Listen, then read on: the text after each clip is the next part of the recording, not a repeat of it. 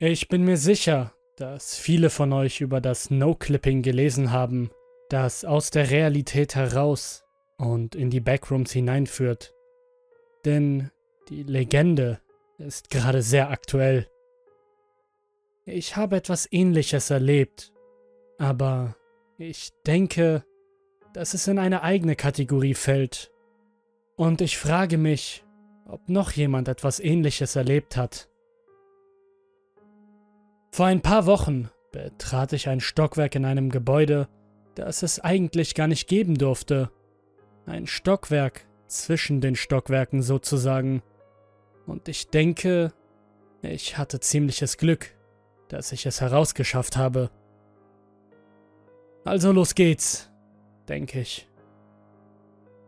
Da ich nicht in einem großen Krankenhaus arbeite, habe ich auch nicht lange gebraucht, um den Grundriss des gesamten Gebäudes zu verstehen. In meinem Beruf benötigt man sowieso nicht viel Zeit, um das ganze Krankenhaus kennenzulernen, welche Aufzüge am schnellsten sind, wo die versteckten Treppenhäuser sind und das merkwürdige Gefühl, wenn jemand kurz davor ist zu kodieren. Das bedeutet, die verschiedenen Codes in Krankenhäusern zu verwenden. Zum Beispiel Code Blau für einen Herzalarm und so weiter. Samstags ist es eigentlich ziemlich entspannt, denn die meisten größeren Eingriffe werden unter der Woche geplant, so dass man sich am Wochenende nur um die Notfälle kümmern muss. So kam es, dass ich einen der normalerweise sehr gefragten Aufzüge ganz für mich alleine hatte. Eine willkommene Erleichterung, dass ich nicht warten musste. Ich sollte anmerken, dass einige Bereiche des Krankenhauses ziemlich alt sind und auf die 100 Jahre ungefähr zugehen.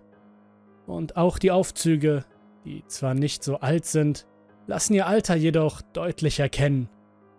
Sie quietschen und ächzen, sie rümpeln und rütteln, sie starten und stoppen plötzlich und bringen dich manchmal in Stockwerke, für die du nie den Knopf gedrückt hast. Aber all das ist in Ordnung. Du gewöhnst dich an die Macken und lernst dir keine Sorgen über die langgezogenen metallischen Schreie zu machen, denn sie tun immer ihren Dienst. Zumindest bis heute. Ich fuhr mit einem der älteren Aufzüge ein paar Stockwerke hinunter um einen Patienten abzuholen und beobachtete, wie die Ziffern langsam herunterzählten. Es sieht aus wie eine dieser Wecker aus den 80er Jahren mit der blauen Alphanumerik-Anzeige und einem kleinen dreieckigen Pfeil, der nach oben oder nach unten weist.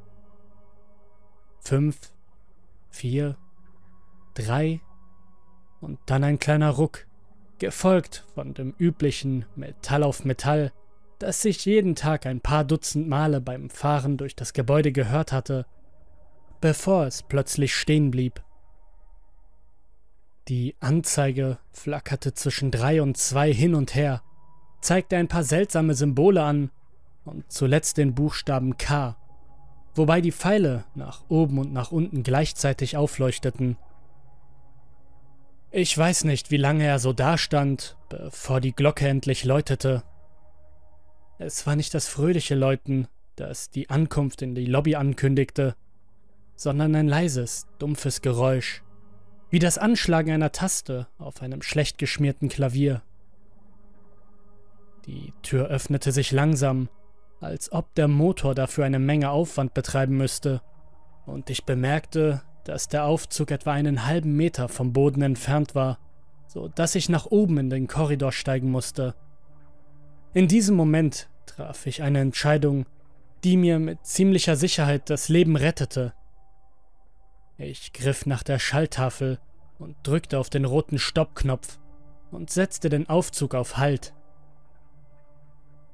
Das Erste, was dir auffallen wird, wenn du das Pech hast, auf Etage K zu landen, ist der Geruch. Als ich den Flur betrat, schlug mir ein gewaltiger Geruch von Bleich entgegen als ob ich gegen eine Wand aus Duftstoffen laufen würde. Der erste Atemzug war wie Gift. Das zweite, was dir auffallen wird, ist, wie grell es ist. Die Leuchtstoffröhren sind blendend weiß. Die Wände sind weiß gestrichen. Das Linoleum ist weiß und auf Hochglanz poliert. Meine ersten Schritte halten endlos durch den Flur, der sich in beide Richtungen zu erstrecken schien. Ich atmete tief ein, und die sterile Luft ließ mich fast ersticken, als ich mich von der Aufzugtür entfernte. Ich weiß nicht, wie viele von euch schon in alten Krankenhäusern waren, aber in der Regel gibt es dort Doppelzimmer, sprich zwei Patienten pro Zimmer. Alle Türen standen offen zu Patientenzimmern mit zwei Krankenhausbetten, die mit makelloser, weißer Bettwäsche bezogen waren, als hätte noch nie jemand darin geschlafen. Als ich in den Flur weiterging, hörte ich neben meinem eigenen ohrenbetäubenden Schritten in der Ferne etwas, das wie eine Gegensprechanlage klang, als würde jemand versuchen, einen Arzt zum OP zu rufen. Jedes Mal, wenn ich anhielt, um zu lauschen, schien es im Hintergrund des Lichts zu verschwinden, während ich das Geräusch nicht mehr wahrnahm. Unverständliches Geschwätz. Etwa beim dritten Mal, als ich anhielt, um zu lauschen, stieß ich auf meine erste Abzweigung, so dass ich stoppte und auf die Wand schaute, an der ein kleines Verzeichnis hing, das darauf hinwies, dass es in der Richtung, in die ich abgebogen war, offenbar eine Intensivstation gab. In diesem Moment wurde ich auf das quietschende Geräusch aufmerksam, ohne mir viel dabei zu denken. Ich habe mich schon immer gefragt, warum die Leute, wenn ich Geschichten wie meine hier lese, nicht daran denken, dass sie irgendwann wieder rauskommen müssen, keine Spuren hinterlassen oder nicht einfach sofort von etwas so beunruhigendem wegzulaufen. Daran habe ich nicht einmal gedacht. Vielleicht ist es die menschliche Neugierde oder vielleicht haben Orte wie dieser hier einfach eine unwiderstehliche Anziehungskraft, die dich lieber tiefer in ihre unendlichen Abgründe hineinzieht. Die Räume und Flure zogen sich immer weiter. Rechts, geradeaus, links, links, rechts, geradeaus. Ich hätte darüber nachdenken sollen, wohin ich gehe, aber das tat ich nicht. Die ganze Zeit über schien das Quietschen näher und näher zu kommen. Je schneller ich wurde, desto schneller wurde es auch. Als ich langsamer wurde, wurde es auch langsamer. Kennst du diese Einkaufswagen im Supermarkt, bei denen das Rad quietscht? Als würde es einen Takt halten. Es ist rhythmisch wie ein Metronom und absolut ärgerlich anzuhören. Ich bog um eine weitere Ecke und stieß direkt auf einen Leichentransporter. Dieser kommt nur zum Einsatz, wenn ein Patient im Krankenhaus stirbt, damit er in die Leichenhalle im Keller gebracht werden kann. Der Umstand, dass sich die Bahre nicht großartig bewegte, als ich gegen sie stieß, verriet mir, dass sie zurzeit auch in Benutzung war. Ich konnte die Umrisse einer menschlichen Gestalt unter der grauen, gummierten Plane erkennen, mit der sie abgedeckt war. Das Gemurmel der Sprechanlage schwoll an und es ertönte ein statisches Störgeräusch, als ich das Ding betrachtete. Und plötzlich war der Bann, den dieser Ort auf mich ausübte, gebrochen, und ich wünschte mir nichts sehnlicher, als von hier zu verschwinden. An diesem Punkt wäre es wichtig gewesen, sich zu merken, aus welcher Richtung man gekommen war. Also wählte ich die vermeintlich korrekte Route und begann mich zügig von der Leiche zu entfernen. Rechts, links. War ich jetzt nur am Raten? Auf beiden Seiten von mir flackerten die Leuchtstoffröhren in den Patientenzimmern mit leisem Summen, und ich bemerkte, dass zu jedem dumpfen Schritt das Quietschen eines Rades zu hören war. Durch den Geruch der Bleiche begann mir schwindlig zu werden, und das Gemurmel der Gegensprechanlage schien immer eindringlicher zu werden. Ich beschleunigte das Tempo und das Quietschen verstummte zunächst. Mit einem tiefen, bittersüßen Seufzer der Erleichterung bog ich um eine weitere Ecke, und dort stand das Gefährt vor einem Raum, als würde es auf mich warten. Als ich es anstarrte, überkam mich ein Gefühl des Schreckens, und ich bemerkte, dass sich das Tuch über der Brust der Leiche mit jedem meiner Atemzüge hob und senkte. Während ich mich umdrehte und in einen anderen Flur hinunterlief, begann das irrsinnige Quietschen von neuem. Die Lichter in den Zimmer flackerten unaufhörlich, als ich an den Türöffnungen vorbeiflog. Das Rauschen der Gegensprechanlage wuchs an kompromissloser Intensität, als hätte jemand das Mundstück der Gegensprechanlage zu dicht an einem Gerät gelassen, wie bei einer Art Resonanz einer Rückkopplung, während die Person sich in der Nähe unterhielt. Rechts, links, links, geradeaus, rechts. Ich glaubte, ich würde von dem chemischen Odor und der Anstrengung überwältigt werden, als ich um eine weitere Ecke bog und es wieder vor mir stand. Neben einem anderen, der unendlich vielen leeren Räume wartend, hob und senkte sich sein Brustkorb synchron mit meinem eigenen unter dem Leichentuch. Ein Bein zuckte am Ende des Leichenträgers und ließ die gesamte Plane rundherum wippen.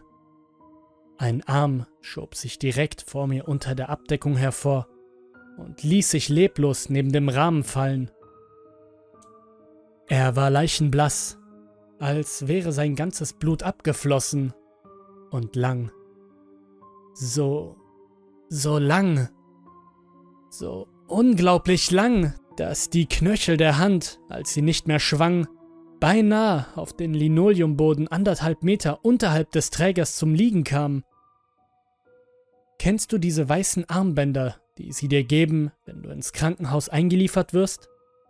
Es trug immer noch eins, das ich aber nicht lesen konnte, da ich mich bereits umdrehte, um wegzusprinten. Überall war ein ohrenbetäubender Lärm. Das Murmeln, das Rauschen, das Klicken und Flackern einer Milliarde blendender weißer Lichter. Ich raste an einer weiteren Kreuzung und deren Telefonbuch vorbei. Ein Telefonbuch. Ich blieb stehen und vernahm das Quietschen, als ich es schnell überflog. Operationssaal, Familienzimmer, Leichenhalle, internationales Werk der Zolluniversitäten, Fahrstühle, Fahrstühle! Fast hätte ich vor Erleichterung aufgeschluchzt, als ich den Gang hinunterrannte auf dem der Pfeil deutete. Der Geruch von Bleichmittel war inzwischen unerträglich und ekelhaft. Hinter der letzten Ecke sah ich in einiger Entfernung die Aufzüge und ganz in der Ferne eines unendlich blendenden Flures den Leichentransporter, als hätte er die ganze Zeit darauf gewartet, mich am Verlassen des Flures zu hindern. Irgendwie war er mir immer ein wenig voraus, wo ich sein wollte. Ich gab ein letztes Mal Gas und das Ding rollte mit einem furiosen Quietschen auf mich zu, wobei es einen Arm über den Boden schleppte. Ich erreichte den Aufzug als erster und glitt hinein, als wäre es eine versperrte Tür in einer altägyptischen Grabkammer, ließ mich einen halben Meter wieder hineinfallen und rüttelte dabei an meinem Steißbein. Keuchend streckte ich mich nach oben und hämmerte auf die Knöpfe an der Schalltafel ein, Lobby, Lobby, Lobby, Lobby! Aber die Türen wollten sich nicht schließen. Das Quietschen verlangsamte sich außerhalb und ich beobachtete mit Schrecken, wie der Leichenträger wie ein Linienbus an einer Bushaltestelle anhielt und der groteske Arm vor mir ins Bild glitt. Ich saß auf dem Boden, drückte die Knöpfe und starrte darauf, wie der Arm zwischen den Türen nach meinen Füßen griff. In diesem Moment konnte ich das Band um sein Handgelenk lesen, so wie ich es den ganzen Tag über bei lebendigen Patienten tat. Mein Name, mein Geburtsdatum und ein Aufnahmedatum, das etwa 50 Jahre in der Zukunft lag, waren klar und deutlich zu sehen. Nein, nein! schrie ich das Wesen an, welches versuchte mich zu packen als mir plötzlich einfiel, was das Problem war. Der Aufzug blieb immer noch stehen. Der Aufzug war immer noch im Stillstand. Ich griff nach oben und drückte mit aller Kraft, die ich noch hatte, auf die Stopptaste, und es ertönte erneut ein einziges tiefes Klingeln, das wie der traurige letzte Ton einer beschädigten Kirchenglocke klang. Einfach so zog sich der Arm weg, wie eine Angelschnur, die ruckartig eingezogen wurde. Der Geruch von Bleiche verflüchtigte sich im Nu, und die Türen glitten mit einem leisen Klirren zu. Die Bodenanzeige flackerte wieder, mit seltsamen Symbolen auf. Dann folgten zwei, eins und das übliche fröhliche Klingeln. Bevor sich die Türen öffnen konnten, richtete ich mich rasch auf und versuchte, meinen Atem wieder zu kontrollieren. Sie glitten wieder auf und gaben den Blick auf die von Sonne hell erleuchteten Lobby frei, in der sich Mitarbeiter und Besucher tummelten, als wäre nichts geschehen. Seitdem habe ich mich umgehört und dabei versucht, weder verrückt noch neugierig zu klingen. Ein paar Nachtschwestern erzählten mir, dass sie versucht hätten, in die Cafeteria zu gelangen, als sich die Türen zu einem Stockwerk öffneten, das sie nicht kannten. Sie waren im Halbschlaf und hatten aufgrund ihrer eigenen Einweisung keinen Kaffee mehr getrunken und versuchten nicht auszusteigen, sondern drückten einfach den Knopf für den Keller und setzten ihren Weg fort. Ein Techniker des Umweltdienstes erzählte mir, dass er, nachdem er seine Schicht mit einem fiesen Kater begonnen hatte, im falschen Stockwerk ausstieg und den Leichentransporter mit einem langen, leeren Flur und einem heraushängenden Arm erblickte und es schaffte, seine Hand noch durch die Aufzugtür zu strecken, bevor sie sich schlossen, nachdem ihn ein Gefühl der Panik überkommen hatte. Ein Arzt gestand, dass er gegen Ende einer 20-stündigen Schicht seinen eigenen Namen in den Patientenakten gelesen hatte und dass er als Patient im Krankenhaus auf Stockwerk K aufgeführt war. Fiel in einem Sturm der Strom im Krankenhaus aus und die Generatoren sprangen nicht rechtzeitig an, um den Computer am Laufen zu halten. Er konnte den Eintrag nie wiederfinden. Hat jemand, der in einem Krankenhaus arbeitet oder seine Familie dort besucht hat, schon einmal erlebt, dass ein Aufzug in einem Stockwerk hält, das es nicht geben sollte? Ein Ort, an dem es nach chirurgischer Asepsis riecht und die Deckenbeleuchtung gleißend hell ist? Eine Etage zwischen den Etagen. Vielleicht liegt es daran, dass Leben und Tod in einem Krankenhaus so dicht beieinander liegen. Ich weiß es nicht. Wenn dein Aufzug jemals auf der Etage K stehen bleibt, dann steige auf keinen Fall aus. Drücke den Knopf zum Schließen der Tür und fahr weiter. Denn in diesem endlosen Labyrinth von Gängen wartet etwas auf dich. Wenn du den Drang verspürst, diesen seltsamen Ort zu erkunden, solltest du deinen Aufzug unbedingt auf Halt setzen. Denn ich bin mir ziemlich sicher, dass er so schnell nicht mehr zu dir zurückkommen wird.